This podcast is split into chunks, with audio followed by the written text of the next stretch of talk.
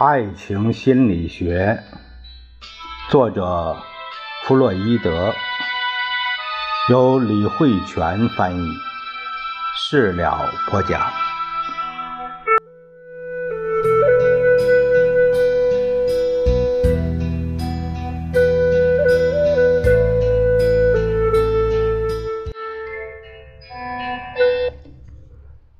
我们看看这部书的第一章，呃，讲到性变态。这部书啊，它有个注解，说啊本书中引用的实例多出自于克拉夫特、伊宾，呃，这些人的著作。本书所用的精神分析法的材料，主要来自我，呃，主要是来自我和萨德格尔记录的事实。对此，后文中不再专门进行解解释。这个里边说的这个我，就是弗洛伊德本人。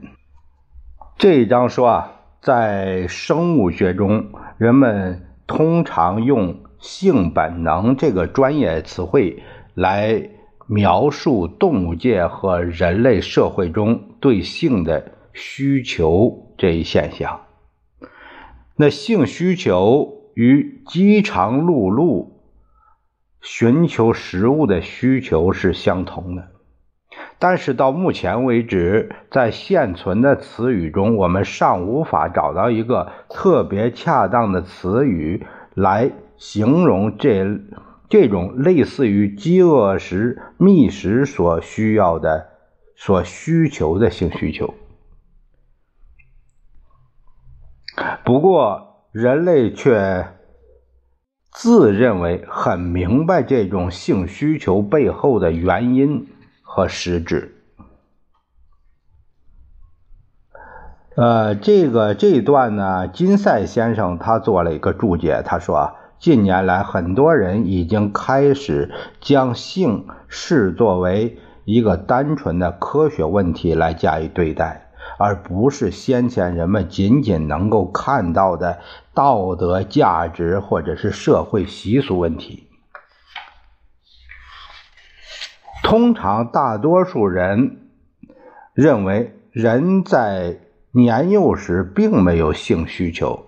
这种需求是在一个人进入青春期以后，伴随着个体性发育逐步完善而显现出来的，而且该需求的最终指向是完成两性的结合，或形成有利于两性结合的条件，因此它只会产生于异性间那种。不可思议的、绝无仅有的互相吸引中。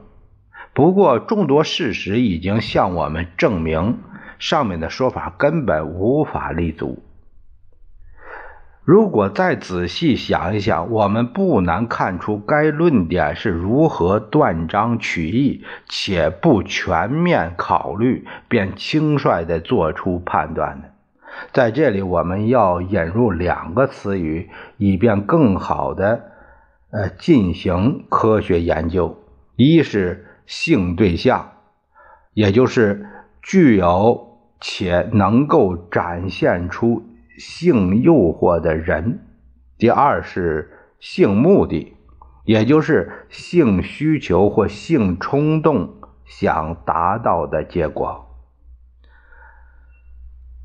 结合以上的几点，我们就找到了自己的研究方向，着重关注与性对象、性目的相关的性变态现象，并探究性变态与性正常的区别与联系。